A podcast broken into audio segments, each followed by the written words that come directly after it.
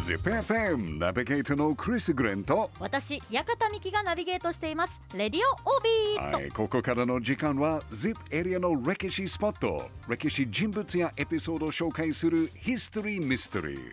3月18日土曜、19日日曜の2日間、常滑市の愛知スカイエキスポで日本城祭り2023フィーチャリング出張お城エキスポ in 愛知が開催されます。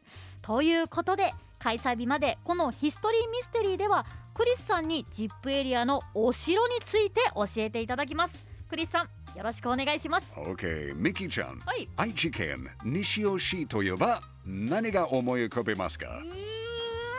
抹茶抹茶、そうですねやっぱり抹茶です抹茶です。全国の生産量のおよそ20%が西尾市の抹茶と言われてますそして西尾といえばやっぱり西尾城。西尾城。西尾城です。1221年足利義氏が築城した最上城が始まりとされる。西尾城は戦国時代から江戸時代にかけて城の改修や拡張が行われてもうどんどん大きくなったお城です。そうなんですね。はい、で西尾西尾城の、はいえー天守はね34階の建物で奥崎城や彦根城の天守よりも大きかった、あ、そうなんだ。犬山城の天守と同じくらいかそれよりちょっと大きかったと言われてます、へえ。かなり立派な天守ですね、うん。で一般的に天守はお城の一番大切な場所本丸に建てられますよね。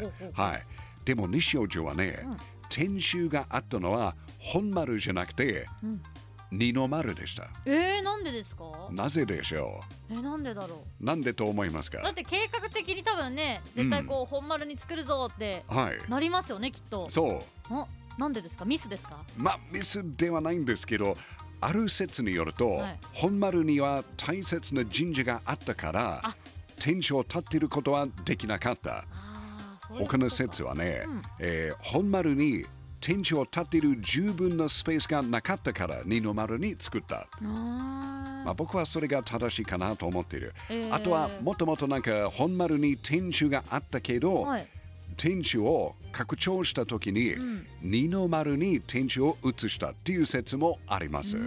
まあ昔1221年に作った時に本丸がそんなに大きくなかったかもしれない。うんなので大きな天守を作るためにはい二の丸に作ったかなと思ってるんですけど。えーまあ確かにこう拡張していくっていうのを聞くと、うん。最初こう想定していた時よりあれなんかスペースが足りないそうそうそうなとかそうそう。なっていきそうですもんね。その可能性が高いと思ってるんですけどへー、あとはね、1585年、徳川家康の命令で、堺重忠がはい天守を作ったという説の他に、ん1590年、豊臣秀吉の家来だった田中義政が作ったという説もあるし、うん。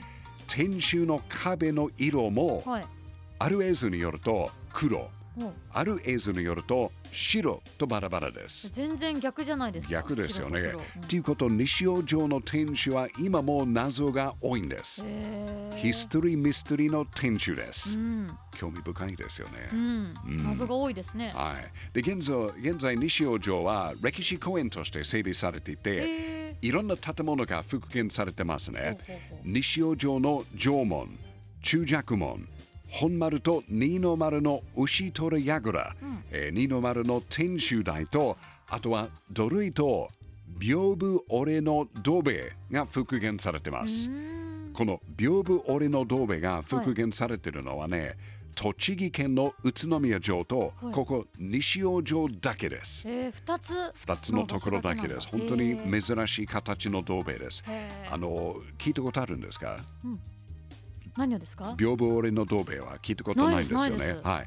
あの名前通りですけど、うん塀が屏風のように折れ曲がっているので、へ突き出ている三角形の部分を上手に使うと、正面だけじゃなくて、斜めにいる敵を習いやすいと言われてます。ちょっと面白い形ですけど、そしてそして西尾城はねもしかして天守も復元するかもしれない。あそうなんですか？うんあのまだ計画中みたいですけど、はい。江戸時代の西尾城の姿が見られる可能性がある。へえ。ということは嬉しいですよね。すごいそんなプロジェクトが。うんやってます。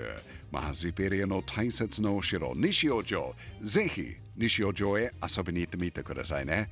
やっぱり ZIP エリアのお城って面白いですね。面白いですね ZIPFM History Mystery. 今日は西尾城を紹介しました、注目は特に珍しい屏風折れの銅兵衛、あとは牛取櫓とか。まあ天守台と縄張りも、えーそのレイアウトも注目してほしいですね。いやでも盛りだくさんでしたね、うん。すごい内容が。面白いお城です、実際にこう歩いて見るっていうのうん。も楽しそうだなっていうふうに感じたので、そうそう。やっぱりお勉強になりますね。そうですよね。長い歴史歴史あるからぜひチェックしてください。クリスさんありがとうございました、どうもどうもどうも。ヒストリーミステリー来週もお楽しみに。